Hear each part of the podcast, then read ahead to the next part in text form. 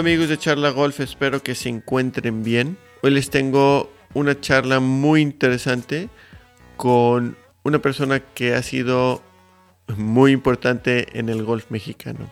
Estoy hablando de Rafael Alarcón. Esta entrevista realmente ha sido una de mis favoritas. Yo personalmente la he escuchado unas dos o tres veces porque hay tanta buena información en esta charla. Hablamos obviamente de su infancia, de cómo creció jugando golf, em, cuando fue a Estados Unidos para a, jugar en la universidad y también hubo una transición muy bonita durante la charla que hablamos de sus tiempos de profesional, las cosas que aprendió, los, errores. Nos habla también de sus tiempos con Sebe Ballesteros y nos dice una buena historia de, de Sebe y cómo se debe de practicar. También nos dice de los cambios que hizo al Guadalajara Country Club, que a mí se me hizo muy interesante porque pues él creció en ese campo y ahora pues puso su, su toque en ese campo de golf.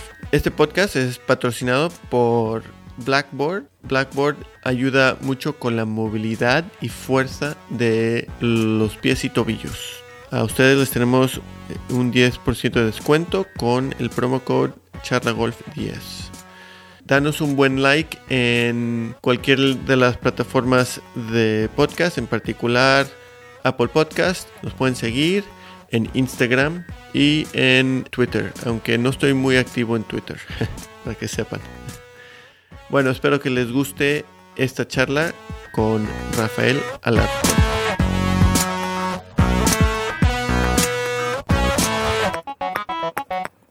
Hola Rafa, ¿cómo estás? Pues aquí con muchísimo gusto saludarte después de muchos años sin vernos. Sí, sí, la verdad, ya, ya llevamos un buen rato sin, sin vernos, este, ya más en los tiempos de Lorena, casi, casi. Y pues te agradezco muchísimo estar aquí con nosotros, aquí en Charla Golf. Realmente es un honor uh, hablar con, con alguien tan, tan importante en, en la historia del golf mexicano. Entonces te lo agradezco un montón. Gracias, gracias por la invitación y me da mucho gusto estar en, estos, eh, en estas conversaciones y más que todo compartir de aventuras que hemos vivido. Sí, ¿verdad? Totalmente. Bueno, pues para empezar, una pregunta clásica del golf es este, tus inicios en el golf y tu primera memoria del golf.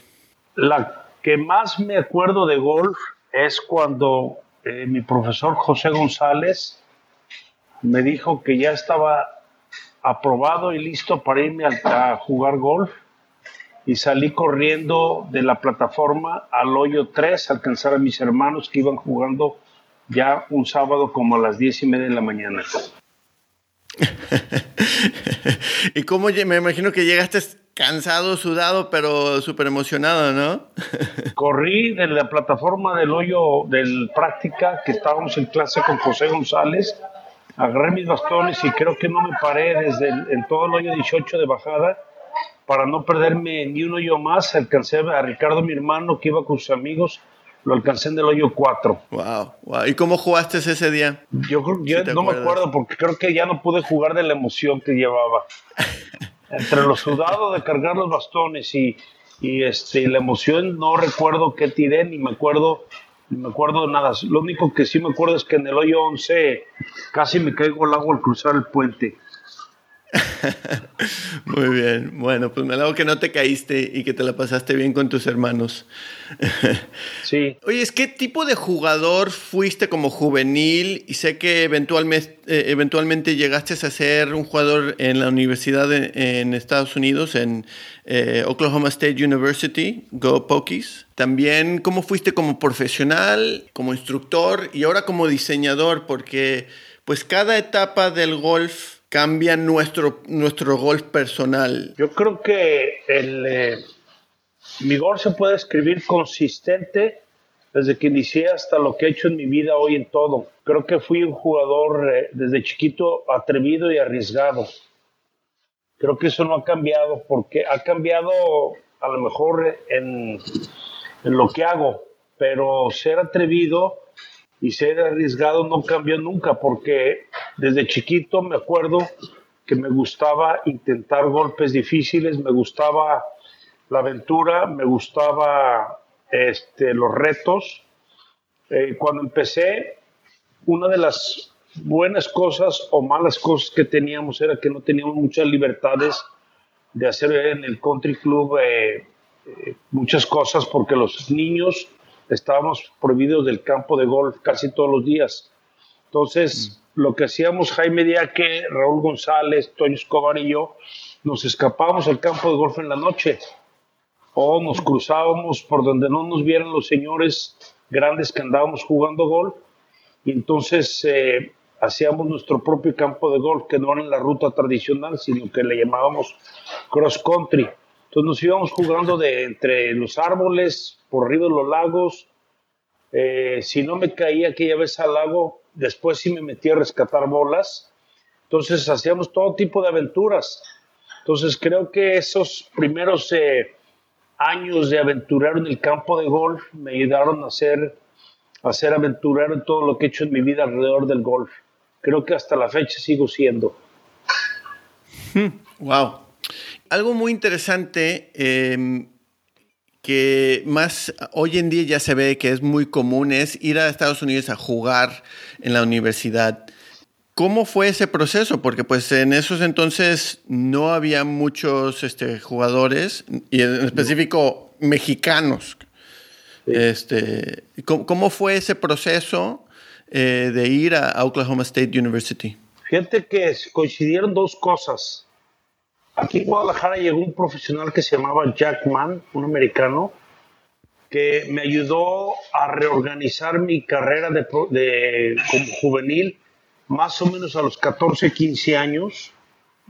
Primero rehicimos mi swing de golf y después, eh, junto con mi papá, me impulsaron a que fuera a jugar torneos juveniles en el verano a Estados Unidos. Hice giras en, creo que tendría 15 años cuando fue la primera buena gira que hice. Y a uno de los lugares que caí a jugar fue al Western Junior en Stillwater, Oklahoma. Allí llegué a jugar un torneo muy importante, de los más importantes que hay en el golf juvenil, y me tocó jugar contra dos jugadores que mi coach después estaba reclutando o ya o ya los había reclutado por la universidad y les gané el match play. Mm. Entonces ahí conocí al coach y un par de años después eh, nos invitaron a jugar eh, a un torneo colegial en Monterrey que se llamaba el Panamericano. Ahí hacían dos equipos de mexicanos y nosotros en la en, competíamos estando en la preparatoria contra los colegiales. Entonces eh, ahí me salieron ofertas para irme a Houston, a Brigham Young y Oklahoma State y decidí irme por Oklahoma State. Entonces ahí fue donde inició mi carrera de colegial, pero en aquel entonces, antes de mí había habido tres o cuatro mexicanos, entre ellos Juan Antonio Estrada y alguno otro que de haber tenido alguna aventura también en colegial, pero cuando yo llegué al golf colegial éramos dos jugadores los que teníamos algún tipo de actividad en Estados Unidos, Jaime Díaz y yo. Y ahora, hoy en día, te diría, hay casi 60 mexicanos. sí, exactamente. Esa fue mi llegada al golf colegial de Estados Unidos. Creo que fue lo que mejor me pudo haber pasado. Y como te decía, sí era aventurero porque pues yo me fui a Estados Unidos sin hablar inglés y sin saber muchas cosas. Simplemente me fui por los bastones de golf y por la aventura de, que quería jugar buen golf el, resto de mi vida. Y fue difícil esa etapa de, pues como tú dijiste, no sabías inglés y pues eh, tenías tus palos de golf, tus bastones. ¿Fue difícil esa transición cultural y también pues en, los campos de golf? Fue lo que le sigue de muy difícil.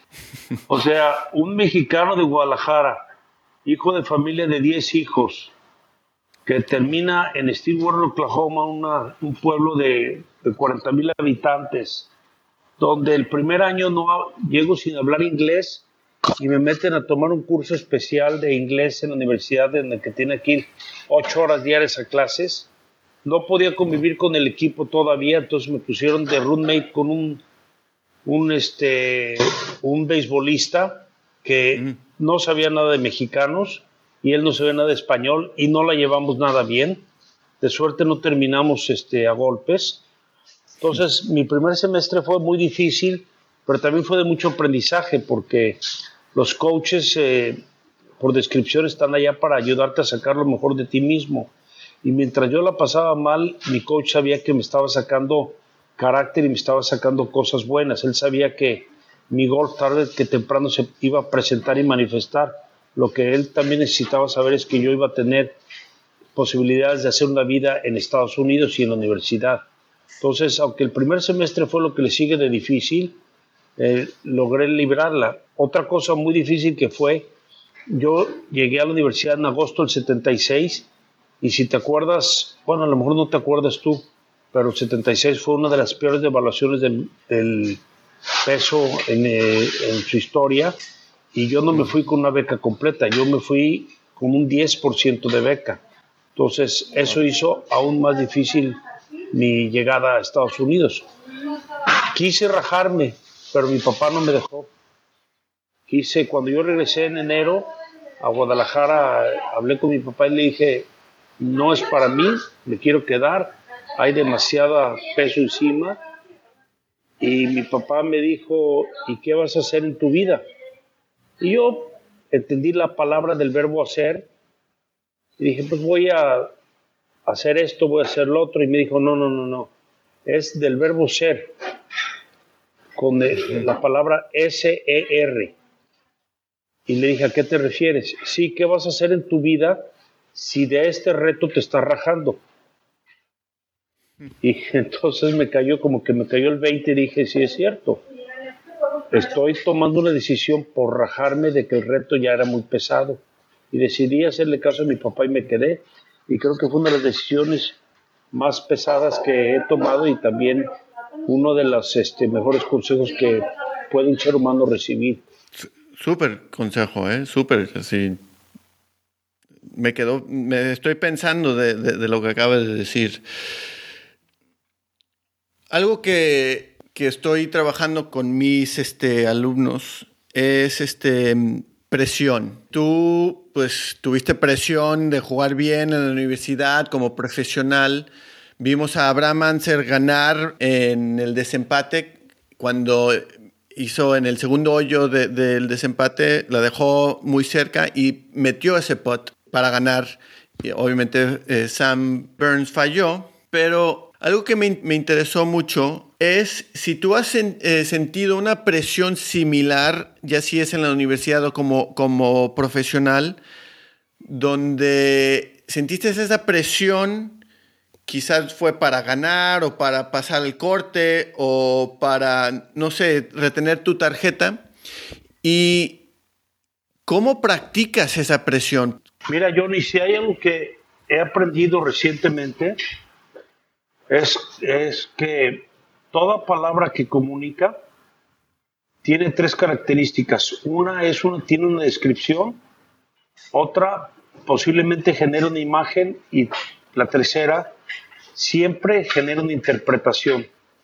Y la palabra presión es una palabra que por lo general tiene una interpretación de es algo malo, de ser algo malo, algo difícil, algo que no gusta.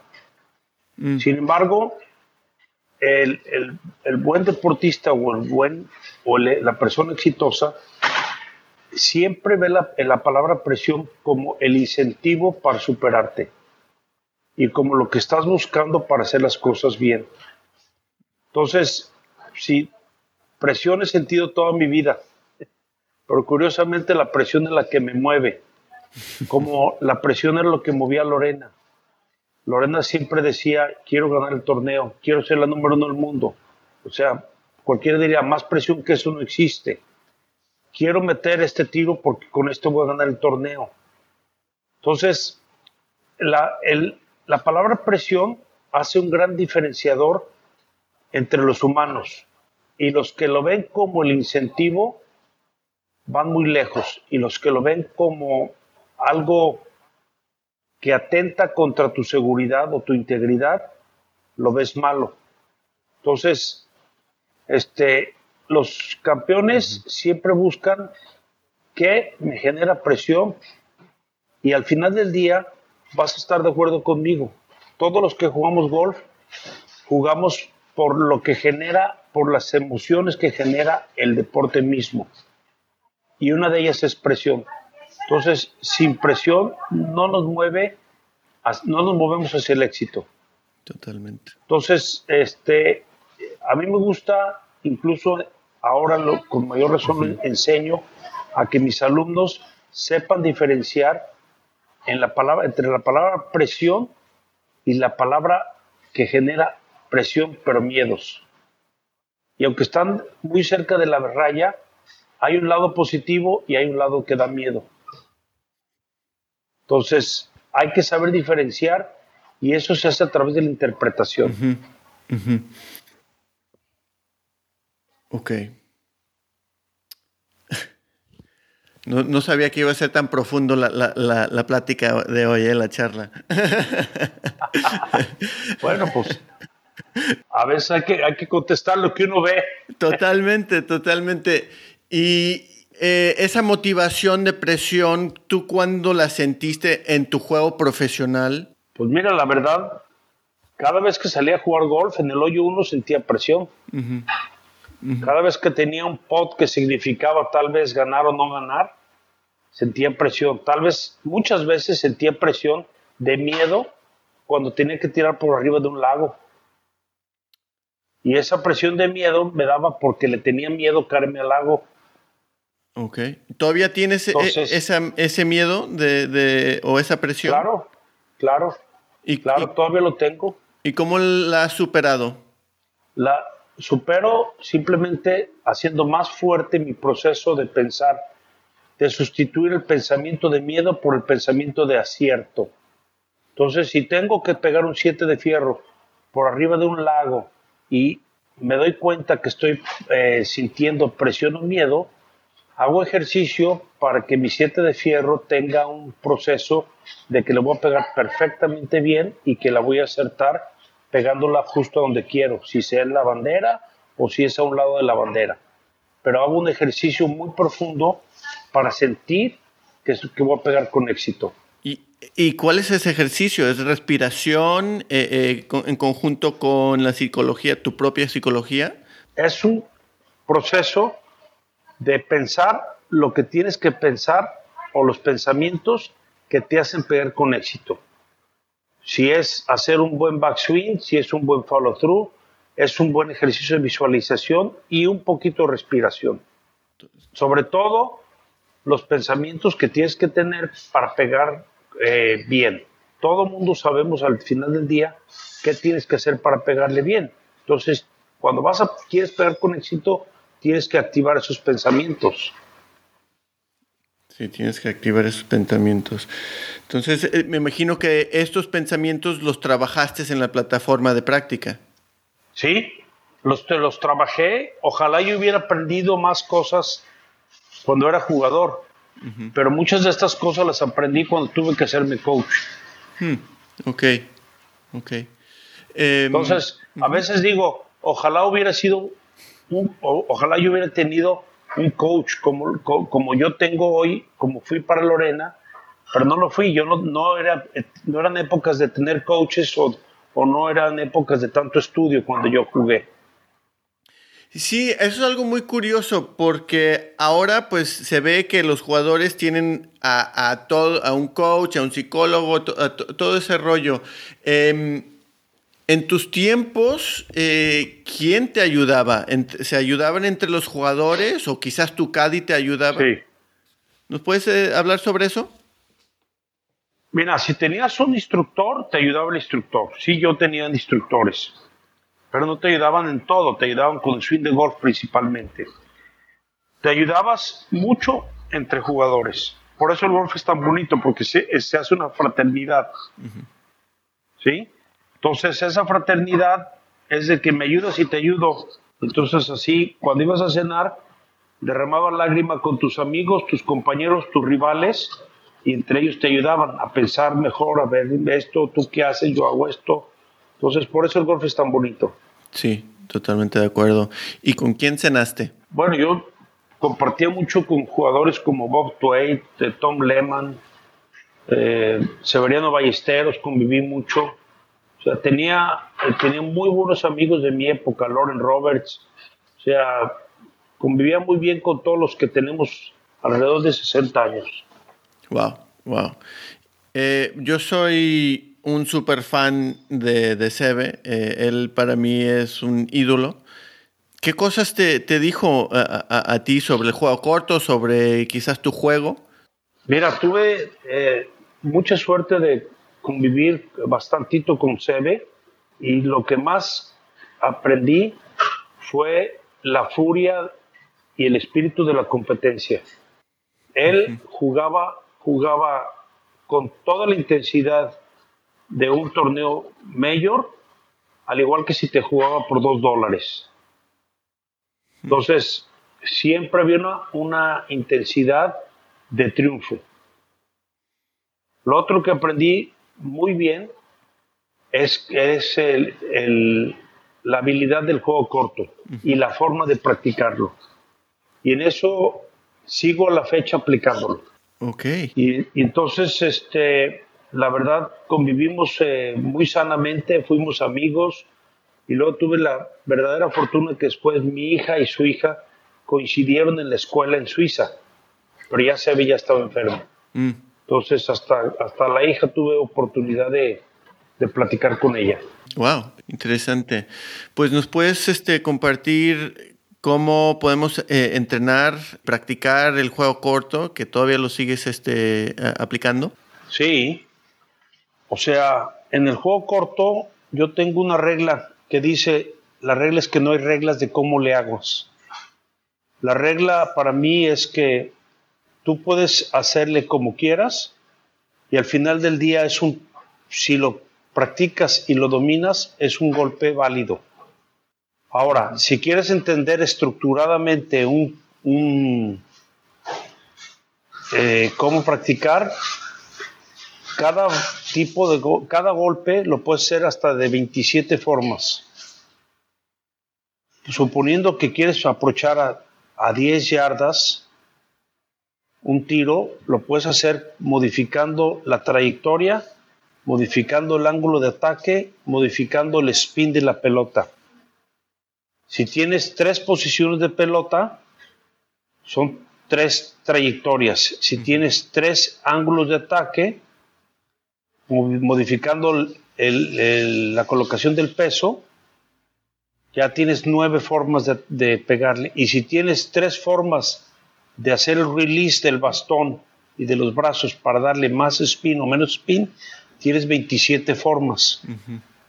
Entonces, esa es una forma estructurada de verlo. Y si quieres serte muy habilidoso, ese mismo tiro lo practicas con tres bastones diferentes y te dan 81, 81 formas de practicar. Entonces, eso es la variedad que hacía Severiano. Él practicaba un tiro sencillo con el sandwich y luego agarraba el mismo tiro con el 9 de fierro y luego con el 5 de fierro lo que estás desarrollando es una intuición, una habilidad. Entonces, yo, yo creo que el jugador, mientras más opciones controladas de tiros tenga, es mejor. Se me hace muy curioso porque hoy en día ya hay tantos jugadores que solamente trabajan un tiro y tienes alguien como, como tú, como Sebe, que tienen pues estas diferentes opciones de, de todos los diferentes tiros y esa habilidad que tienen como referencia. Eh, quería saber un poco tu opinión del juego moderno, las cosas buenas y las cosas malas. ¿Por dónde empezaré? Mira, las cosas buenas es que la tecnología nos ha ayudado a medir todo lo que intuitivamente podías eh, identificar. Eh, la tecnología ha ayudado a que más tipo de jugadores se puedan hacer buenos. La parte mala es que mucha tecnología te hace muy dependiente y te quita esa parte intuitiva que todo jugador necesita cuando está compitiendo. Entonces, ¿dónde está la combinación ideal? Yo digo que es cuando tienes una interdependencia entre, las, entre toda la información que existe hoy en día, pero no eres dependiente para nada. O sea que todo lo puedes eh, resolver al final del día por un conocimiento intuitivo que puedes aplicar en el momento que necesites aplicarlo. Entonces, veo cosas muy buenas que ayudan al crecimiento del juego en general, pero también veo que la dependencia que genera la misma instrucción no es tan buena. Veo que muchos jugadores de muy buen nivel son muy dependientes de que alguien más le resuelva. Y cuando ves un jugador como Abraham Anser, que él a ocho vientos dice que nunca ha tenido un coach, verdaderamente te da mucho gusto y aplaudes porque tal vez sea más importante su triunfo que el de los otros que hacen tanta dependencia de tantos coaches. Algo que me, que me acaba, acabo de, de pensar es cómo estos jugadores, eh, Sebe y también Abraham, crecieron. Sebe creció practicando en una playa. Y Abraham, pues, eh, una forma de describirlo es que la plataforma donde creció es como un potrero, no era muy bien cuidada. ¿Tú crees que ese tipo de, mm, de crecimiento ayuda a esa intuición? Yo creo que sin duda. ¿Quién crees que se va a hacer más habilidoso? ¿Uno que practica en un tapete viendo números de trackman o uno que está practicando en el suelo, en la tierra, en el pasto bonito, en el pasto feo, en la arena? Al final del día, en un campo de golf no estás jugando en un tapete, estás jugando en, condiciones diferentes y las condiciones son gran parte de la razón por la que jugamos golf, porque son diferentes. Entonces, eh, practicar en un tapete no te enseña a pegarle de la tierra. Practicar en un tapete no te enseña a sacarla del rough. Entonces, eh, hay, hay momentos en los que tienes que practicar en tapete, claro que sí, porque pues hoy en día quien no practique con un trackman o quien no se vea su en video y eso, pues va por una ruta mucho más larga. Pero quien combina el practicar con tapete con mucho aprendizaje en el campo de golf, haciendo lo que yo llamo, y también lo llamaba Sebe, golf sucio, entonces te, vas a tener lo mejor de, de, los dos mundos. Y para ser jugador excepcional, tienes que tener lo mejor de los dos mundos. No puedes ir por una sola ruta. Bien, bien describido.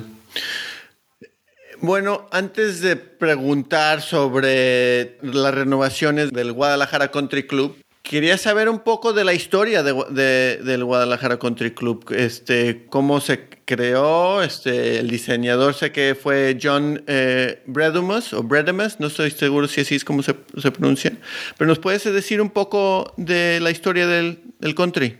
Sí, cómo no, lo que sé, porque tampoco sé tanta historia. Lo que sí sabemos, lo que sí sabemos y va de la mano con todo el trabajo que hicimos recientemente, es, eh, por supuesto, la historia del club tiene muy cerca de los 80 años y en su origen estaba hecho en un predio diseñado por John Bredemus, que fue en su tiempo un arquitecto reconocido porque hizo otros trabajos importantes en el mundo como trabajó eh, también en Southern Hills, trabajó en Colonial.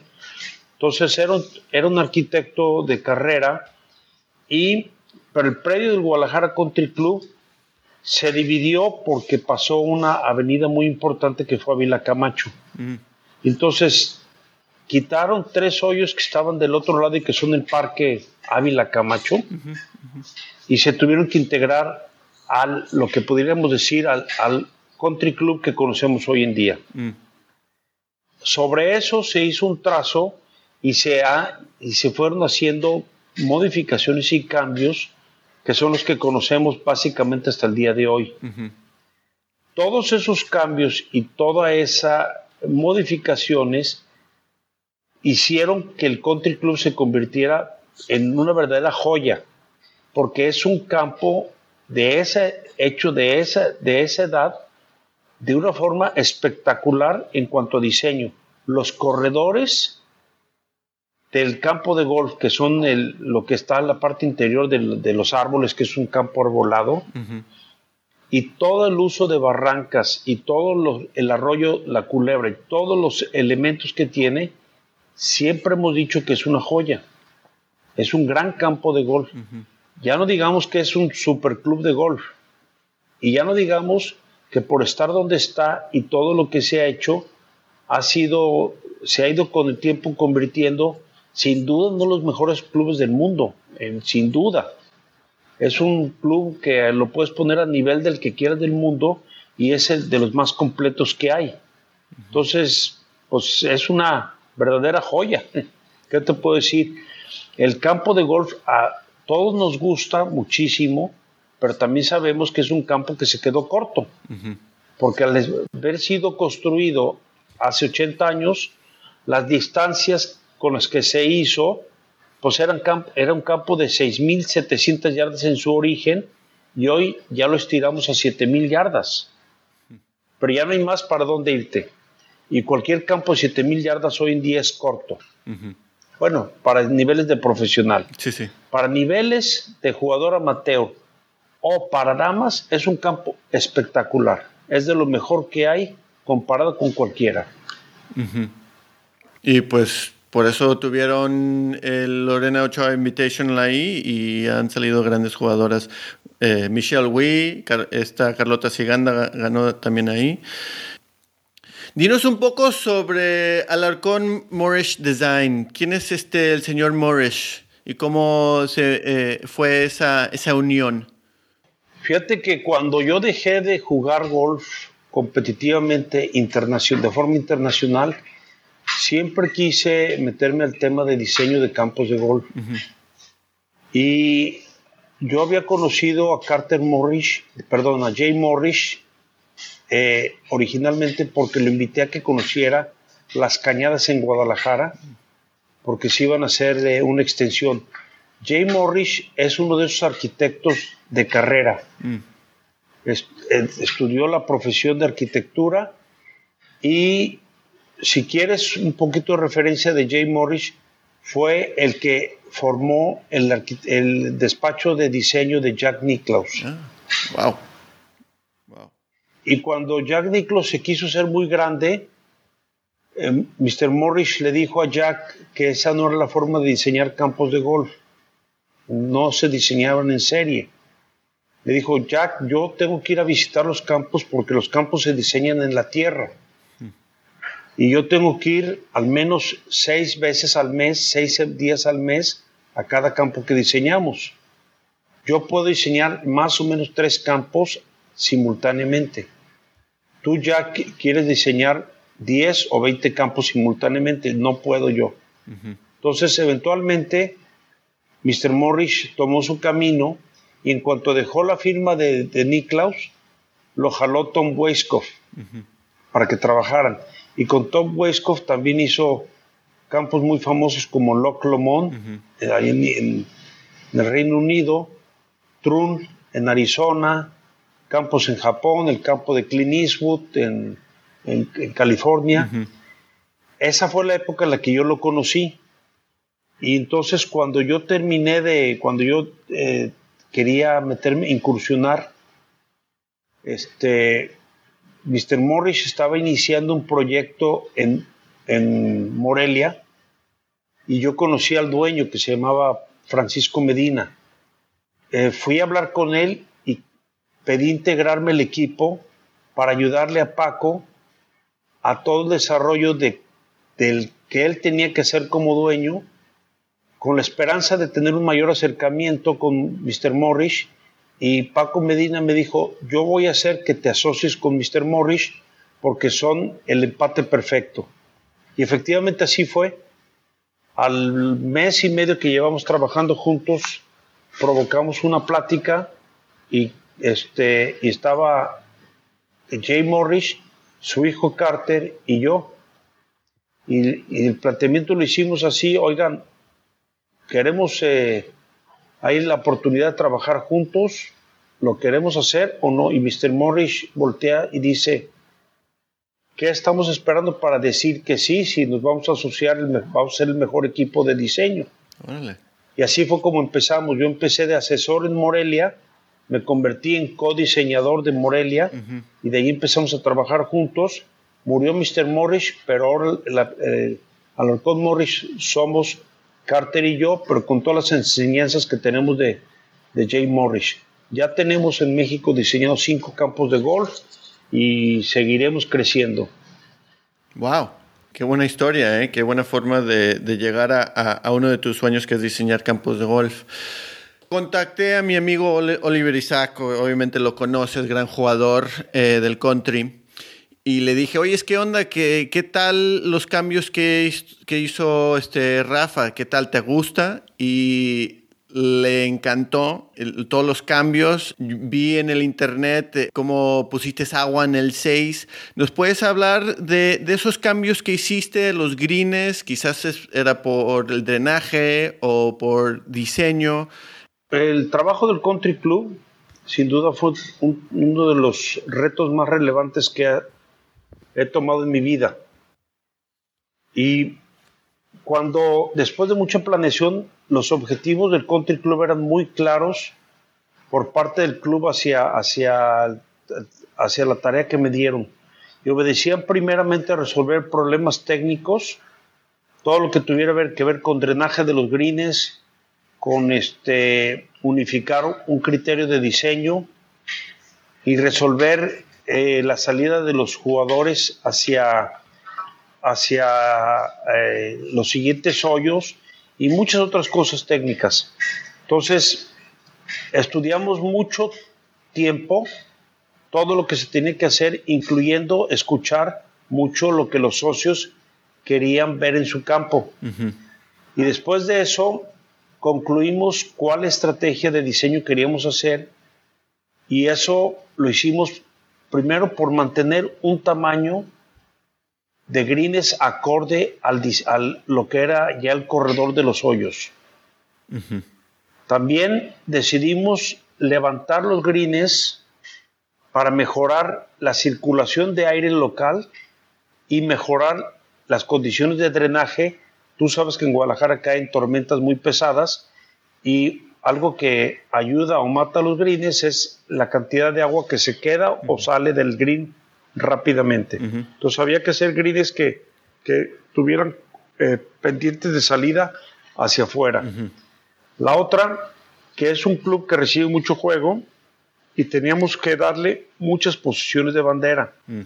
Entonces, dentro del perímetro del green, si podemos poner cuatro metros adentro una bandera más o menos, dentro de esos cuatro metros que hay y hacia adentro, el 95% del green es banderiable, lo cual te da muchísimas opciones de juego. Entonces, todas las pendientes de los greens las hicimos suaves, escondidas y podríamos decir engañosas. Entonces, los greens hoy en día están respondiendo de una forma sensacional porque son muy complicados de leer bien. No son greens que tengan pendientes definidas, sino que son greens que tienen pequeños movimientos así, y eso engaña a todos los jugadores. También al mismo tiempo aprovechamos y le metimos manita de gato según el plano maestro que tenemos del club y arreglamos 62 trampas. Se convirtieron en trampas bien hechas de estructura. También modificamos muchas, muchas barrancas que tiene el campo en vez de tener ángulos de estos en las barrancas, que era muy difícil para mantenimiento y caminar, las convertimos en estos ángulos más accesibles. Y también los rasgos que, existían en el club, como lagos y arroyos, los acercamos al juego. Mm. ¿Cómo? Acercando el green hacia el lago para que tuviera participación. Ahora, hoy en día, si tú ves un, antes el, el lago estaba acá lejos porque estaba a la orilla de green, había un barbas de green y y luego el lago quedaba por acá. Hoy en día está el green, una pendiente y te lleva al lago. Entonces, hoy el campo quedó más difícil, tan es así que las mediciones nuevas, el rating y el slope y todo lo que se mide, nos dio más de dos golpes de dificultad en todo el campo de golf. Entonces, nosotros como diseñadores estamos súper, súper contentos con el resultado final porque terminó siendo un muy, un muy buen producto. Entregamos según objetivos todo, pero además, además este, lo que sabemos es que hicimos muy felices a los golfistas, mm. porque les entregamos un campo de golf que elevó su percepción de calidad con respecto a lo que existía. Y eso para nosotros es mejor todavía, porque sabemos que el, campo, ya hablamos que el campo lo consideramos una joya, entonces imagínate tener que, eh, tener que, que arreglar una joya siempre es arriesgado. Y lo logramos. Sí. Entonces, eso nos da mucha satisfacción. Sí, me imagino. Y, a ti personalmente, porque pues ese campo te crió literalmente.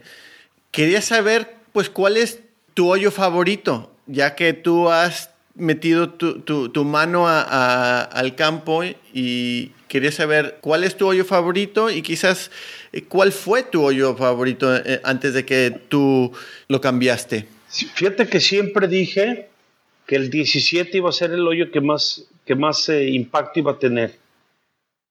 Yo creo que es uno de los mejores par 3 hoy en día de todo México. Porque era un, un hoyo donde había, existía un lago y existía un río, pero no tenían participación. Y de la forma que rediseñamos el, el, green, ahora el, el lago tiene participación y el río tiene participación y estratégicamente es un hoyo muy bueno, muy difícil. Sin embargo, el hoyo 6, que le pusimos un lago nuevo, que también yo sabía que iba a ser muy buen hoyo, pues cada día que lo juego me gusta más porque cada día que lo juego veo que la posición de bandera genera esa, esa adrenalina que nos gusta tener todos los golfistas. Verdaderamente quedó un hoyo muy bueno entonces tengo, tengo ahí mi competencia entre el hoyo 17 y el hoyo 6. Muy bien. A mí el 6 eh, em, siempre me ha, gustado y, la salida del 7, porque tienes que, ir por arriba de, ese árbol que está ahí. me encanta esa salida. Claro. Em, ¿Nos puedes decir de un error que tuviste en, en, alguna de tus etapas, y así es de juvenil, universitario o coach, profesional, lo que sea, donde tú te diste cuenta que, que creciste como persona, como jugador? Bueno, si me hizo crecer, no fue error, fue un acierto doloroso. pues sí, sí, sí. Bueno, pues un acierto doloroso, ¿nos puedes decir de un acierto doloroso donde, donde creciste? Mi llegada a Oklahoma State. Luego, eh, también creo que tuve aciertos duros que fue iniciar mi carrera de profesional en la gira de Europa. Mm. Ahora, un error, que sí fue error, fue que siendo miembro de la gira de Europa, en el 82, no cumplí con el requisito mínimo de, de torneos, asumiendo que mi sueño de llegar al PGA Tour se iba a cumplir. Entonces, mm. eh, sí llegué al PGA Tour, pero debí de haber jugado el mínimo de torneos de Estados Unidos, de Europa, para mantener mi tarjeta y poder tener las dos opciones, porque creo que jugar en Europa es una mejor escuela que jugar en Estados Unidos. ¿E-, ¿Eso también lo dices de hoy en día o eh, obviamente en tus tiempos? Sin duda sigue siendo mi, si eres, sobre todo si eres un jugador no, no estadounidense, la mejor escuela es la ruta de ir por Europa, ir por Asia, porque te da, te da ventajas que no tienen eh, los jugadores estadounidenses. Aprendes más, sabes eh, lidiar con más adversidad y te haces más adaptable. Entonces yo, yo sí recomiendo que todos los jugadores tengan una experiencia internacional y que sepan ir a otros lugares que no es Estados Unidos. Pues ahora con el PGA Tour Latinoamérica está abriendo muchas puertas y más o menos está dando ese, ese sabor internacional a, diferentes jugadores. Claro, por eso, por eso estamos viendo más jugadores exitosos, más que mexicanos y latinos y de todos lugares lleguen con más prestancia cuando llegan al PGA Tour. Por supuesto. Algo que no se habla mucho es el trabajo que tú y Lorena hicieron con los medios de comunicación mexicanos. Muchos de los medios no sabían, no estaban educados en lo que es el golf y que hasta tú diste clase a algunos de los periodistas. Por supuesto. Pues quería saber por qué fue esa idea de dar clases a, los periodistas. Porque necesitamos que supieran, que pusieran buenas noticias. Entonces, si no sabían lo que era 7 de fierro, o pot, o, fairway, o rough, o este, o verde, o bogey, o par, entonces, ¿qué iban a escribir? Pues iban a escribir, fue penal. Porque estamos en un, en un país de, de futboleros. Entonces, sí, efectivamente, yo me ofrecí en mis tiempos a, a convivir con periodistas, con muchos periodistas tuve muchas experiencias para explicarles de qué se trataba el golf. ¿Por qué? Porque sabíamos que para el desempeño de Lorena, pues el, la difusión de los medios de comunicación o la buena difusión de los medios de comunicación era vital para el crecimiento. Entonces había que, había que enseñarles eh, la parte que a ellos les correspondía hacer. Porque si no, de otra forma se iba a convertir en una piedra. Entonces, si no saben cubrir golf, pues van a cubrir lo que quieran y luego pues van a decir las cosas equivocadas y al final del día es, una lata estar batallando con eso. Mejor ayudarles, enseñarles, colaborar, crecer para que todos creciéramos juntos y creo que fue una, una labor muy buena porque la cobertura de, los medios durante el tiempo Lorena fue sensacional y es una de las razones principales por las que el golf en México está tan bien. Sí, totalmente de acuerdo. Bueno, llegamos a lo que yo le digo los segundos nueve, que es preguntas rápidas. Si ya si tú quieres expander eh, en las preguntas, ya es, tu decisión. ¿Cuál ha sido tu palo favorito y por qué? ¿Qué has tenido en tu historia? El pot. El pot ¿Hay algún, ¿Hay algún eh, pat en particular? Sí, Wilson 8802. ¿Y qué pasó con este Wilson? Está en mi casa guardado fue con el pot que mejor trabajo he hecho y hoy en día mantengo un Odyssey que fue con el que gané el mundial de pots y es con el que sigo poteando. Sí, cierto, me acuerdo que ganaste ese mundial. Sí, no, no, eh, eso. Eh, tengo dos memorias muy marcadas de ti. Una, que yo estaba en la plataforma en el country tirando bolas, hice un shank y ya me lo te doy un bolazo en la cabeza. me imagino que no te acuerdas. Y otro, cuando ganaste el, el campeonato este, de putt, que, que, pues sí, pues eso fue muy grande, muy grande, sí, cierto. En el 97. Es cierto. Va, segunda. El peor y el mejor tiro que has hecho. Ya si te acuerdas, quizás fue el peor la semana pasada, no sé. no, el peor fue un 7 de fierro que pegué en el hoyo 17 de TPC el último día de la calificación del, de la calificación para el PGA Tour. Oh. Y fue el peor, no porque haya pegado mal, porque me fui al agua a la parte de atrás de Green. Mm. O sea, todo lo hice bien, pero fue el peor porque en vez de 7 debí haber tirado 8 de fierro y no hubiera hecho triple bogey, hubiera hecho par y hubiera quedado en lugar 17 del Q School en vez del lugar 43. Wow, wow. TPC 17. sí, en el 1982. Entonces, si yo termino par par, termino en lugar 12 o 17, terminé triple bogey bogey. y terminé en lugar 43 de la calificación y eso me puso en una posición muy difícil de jugar regularmente los torneos del, del, 83. Mm, mm. De otra forma hubiera jugado todos los torneos, hubiera tenido una agenda de torneos controlada y estoy seguro que, que mi, mi éxito en el PGA Tour hubiera sido diferente. ¿Y pues tu mejor tiro? Igual con el pot, en el desempate para ganar el mundial contra Spike McRoy, un pot como de 10 pies que tuve que meter para ganar. Va, bueno. Eh, ¿Tu Forsum ideal y qué campo jugarías? Tendría que ser Fiveson. Fiveson, venga. Lorena y yo, en nuestro mejor momento, con Severiano, Tiger y Niklaus, en Pebble Beach. Toma. Qué, qué fivesome, ¿eh? qué, grupo. Eso es... Y con apuesta de por medio. se, ponía buena la apuesta ¿eh? en ese grupo. Em, ¿Cuál es tu campo favorito y dónde te gustaría jugar? No, tengo uno favorito. Tengo, te podría decir cinco. Órale. Pebble Beach, San Andrews, Shinnecock Hills, mm. Cypress Point. Uh, y un campo que se llama Point of Woods en Michigan.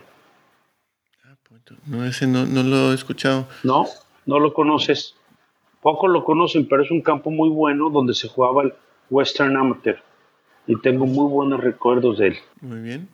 Eh, ¿Tienes algún pensamiento de swing durante el swing, un swing thought? El más importante que utilicé en mi carrera fue completar el backswing antes de iniciar el downswing. Eso es buen consejo para todos.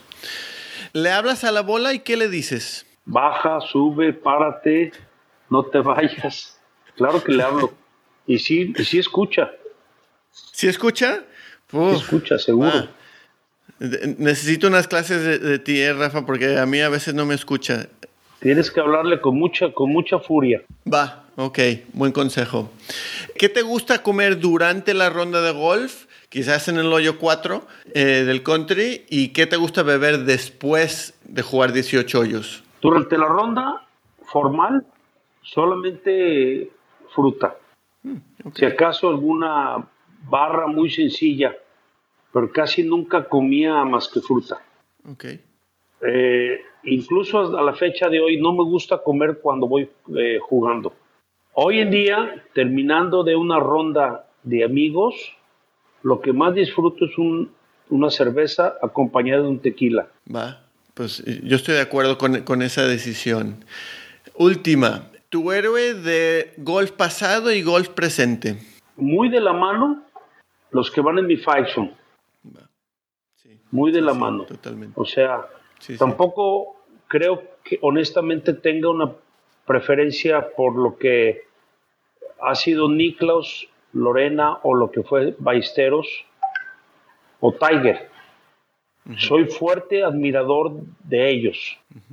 Entonces, los, a todos los tengo muy cerca y todos han sido para mí héroes porque de todos he aprendido muchísimo.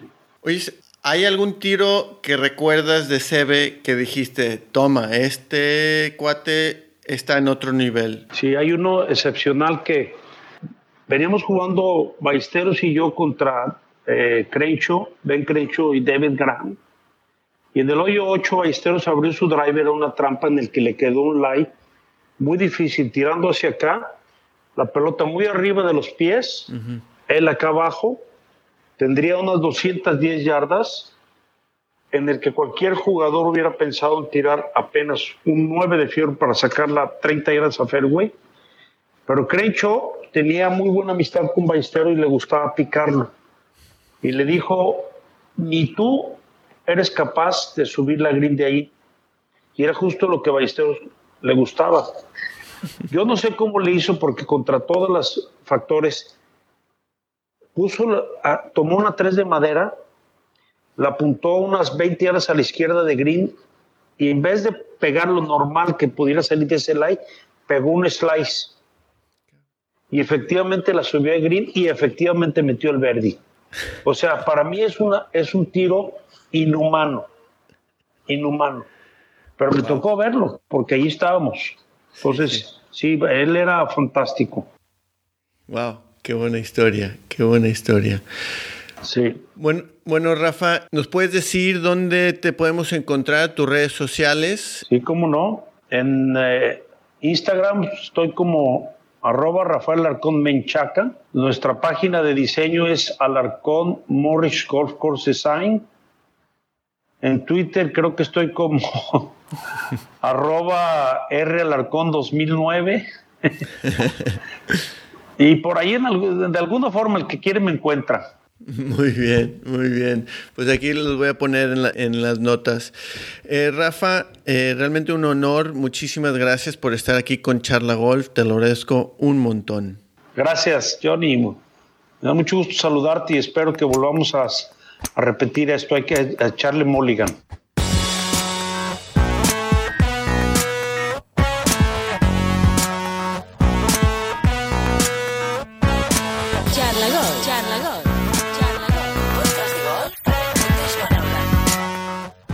¿Qué tal amigos de Charla Golf? Espero que les gustó esta plática con Rafael Alarcón.